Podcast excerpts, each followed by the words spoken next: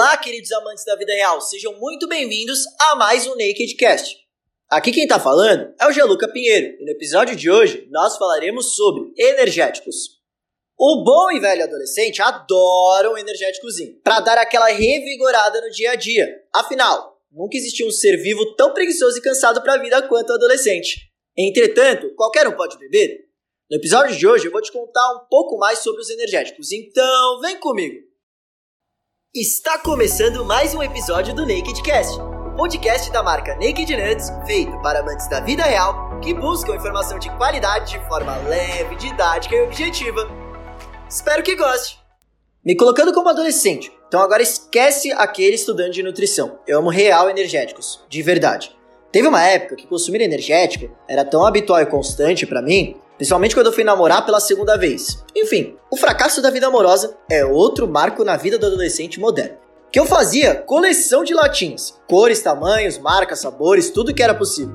Era um de manhã durante a semana, outro de tarde e às vezes até um de noite, principalmente quando eu ia jogar basquete. A real é que eu fui tomando consciência de que eu não reagia muito bem ao energético em si. Me causava um certo desconforto quando eu administrava ele em altas quantidades. Eu praticamente virava uma fábrica de pum, que trabalhava a todo vapor e eu acabava me sentindo empachado. Assim, cheguei a uma conclusão, que a minha experiência precisava ser moderada com ele. Só que, como bom e velho curioso, eu fui atrás para saber sobre. A maioria dos adolescentes ou adultos que já provaram ou consomem rotineiramente energéticos, que são muitos inclusive, por quê? Porque a venda de energéticos é cada vez mais alta no nosso mundo. Sabem que eles possuem vários compostos e que, em excesso, não é muito legal. Mas, se você for mais a fundo, o buraco é mais embaixo do que você imagina. Se você que está ouvindo toma, seguinte, me descreve o que, que você está tomando, vai? Você saberia responder algo além de ser uma bebida gasosa e cafeinada, com uma quantidade de taurina ali ou aqui, com sabor diferenciado e que dá aquele up no dia a dia? Caso não, bora destrinchar melhor esse negócio. Caso sim, bora ver se dá para aprofundar um pouco mais. O energético é uma bebida daquelas gasosas mesmo, aos inimigos da celulite. Relaxa, que gás não dá celulite, tá? Seu corpo não absorve gases pelo intestino. Tipo, quando eu tomo, dá vontade de soltar um arroto a cada 5 segundos. É basicamente incrível a sensação. Ele surgiu a primeira vez lá no Japão, entre a década de 50, 60, com um tipo de bebida que se chamava Lipovitan. Esse Lipovitan, ele basicamente tinha altas doses de taurina, além de um xarope de carboidratos. Então ele dava aquele up na vida do japonês. Um pouco mais tarde, veio um cara lá na Tailândia, que mais tarde também foi fundar a famosa Red Bull, basicamente se inspirando numa bebida habitual da nação dele. Sendo assim, vamos falar um pouquinho mais do energético em si. Ele é semelhante aos refrigerantes em geral, mas com um pouco mais de aditivo e doses bem maiores de cafeína.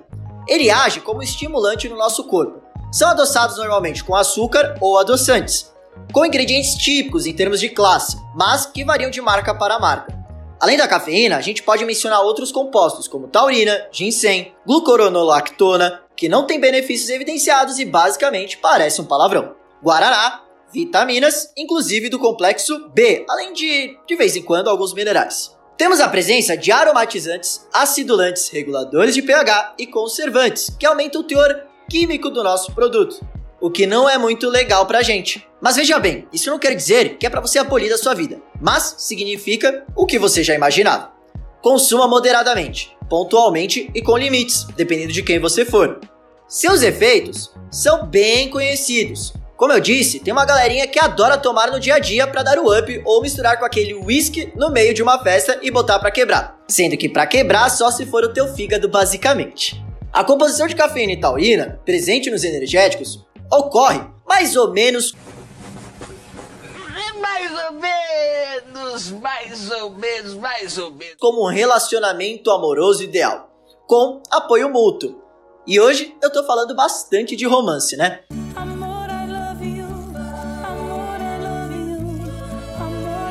Enfim, a cafeína atua como um estimulante claro do nosso sistema nervoso central, ajudando no aumento da liberação de adrenalina e dos seus amiguinhos no sangue, assim como deixando a gente em estado de foco e atenção. Ela faz presença na contração dos nossos músculos, estimulando que a gente libere o tal do cálcio, que todo mundo conhece. Nosso músculo contém cálcio em um formato diferenciado do comum, onde ele é responsável por provocar a contração muscular, quando ele é liberado da sua prisão. É aí que entra a taurina, porque ela atua regulando essa liberação de cálcio no músculo, então ela ajuda a regular a nossa contração muscular. Ela também ajuda na modulação da excitação que o café causa no cérebro, em nossos neurônios principalmente.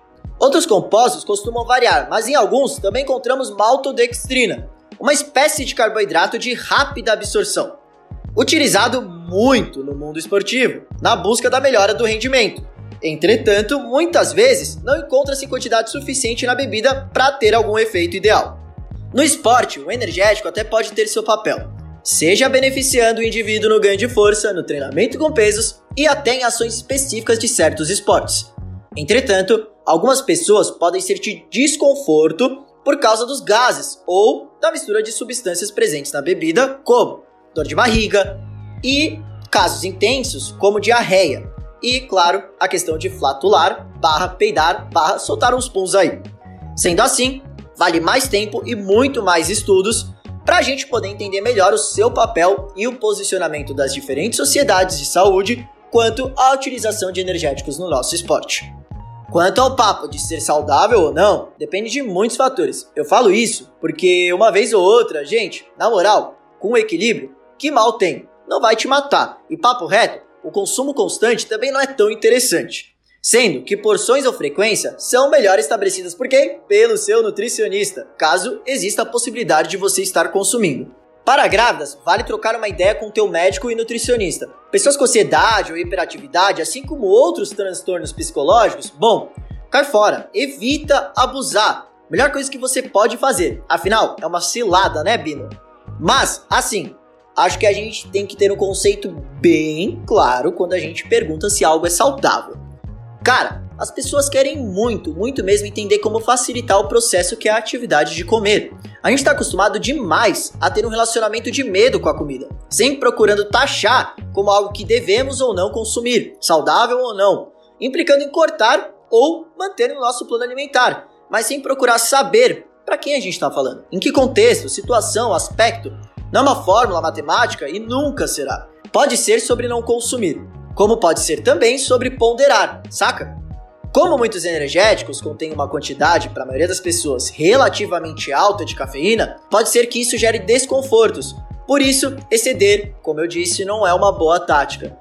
Além de desconfortos estomacais, como para quem tem gastrite ou refluxo, ele também pode aumentar a velocidade do nosso trânsito intestinal. Então, pensa numa avenida e basicamente o bolo alimentar, depois que você come, ingere, ele passa por alguns processos, uh, ele está numa avenida. E essa avenida é o seu canal gastrointestinal. Então, basicamente, se você tem um aumento do trânsito intestinal, você vai ter vontade de fazer o número 2 mais cedo do que você imagina, sem sair da maneira que você gostaria que saísse pode afetar até a cabeça, ocasionando dores ou mal-estar. Ao mesmo tempo, alguém pode consumir e ficar tranquilo, mas a longo prazo pode, e foca nessa parte, pode não ser muito legal para a saúde. Como você vai saber? Só vivendo, cara. Mas eu não testaria não. Afinal, o tanto de antes que esse produto tem, afinal, conservante, acidulante e assim por diante, que são químicos e bem artificiais, não são muito legais.